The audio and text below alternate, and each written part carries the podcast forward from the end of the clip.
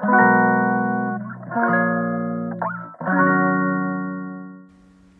のラジオは当たり前の毎日をもっと楽しくをテーマに配信していくラジオです。こんにちは、カナリアかなこです。私は朝早くから活動したい人です。それはそれは体調が悪い日、起きたくない日もありますが、毎朝今日もヨガが私を待っていると心の中でつぶやいて気持ちを上げてからニコッと笑っておきます。そして私と真逆なのが上の子です。未だに私が起こさないと起きられずにいます。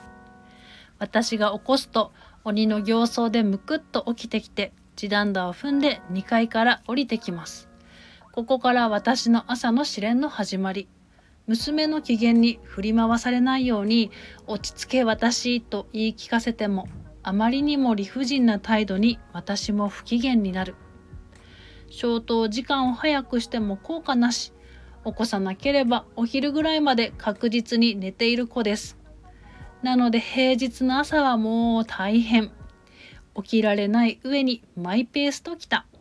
私が一人イライラハラハラしています。なので私は朝一番疲れます。ここからは有名なお話でもある時計遺伝子のお話を。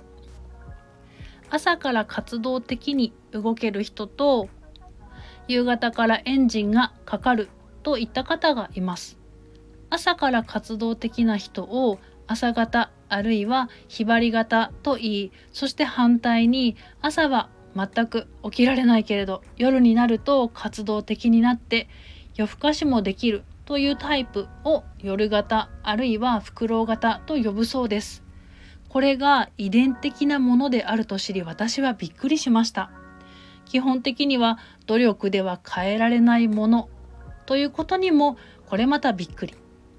どうにかこうにかして早起きできる子にしたいとあれこれ試してきましたが効果なしでがっかりでしたが私は朝から元気なひばり上の子はのんびりフクロウさん鳥好きな私はそうイメージするだけで少し心が穏やかになりました。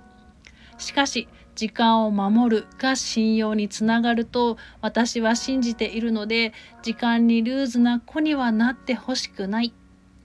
今はまだ見守りますが自分で起きられるようになってほしいし地道にあれこれ試し続けていこうと思います。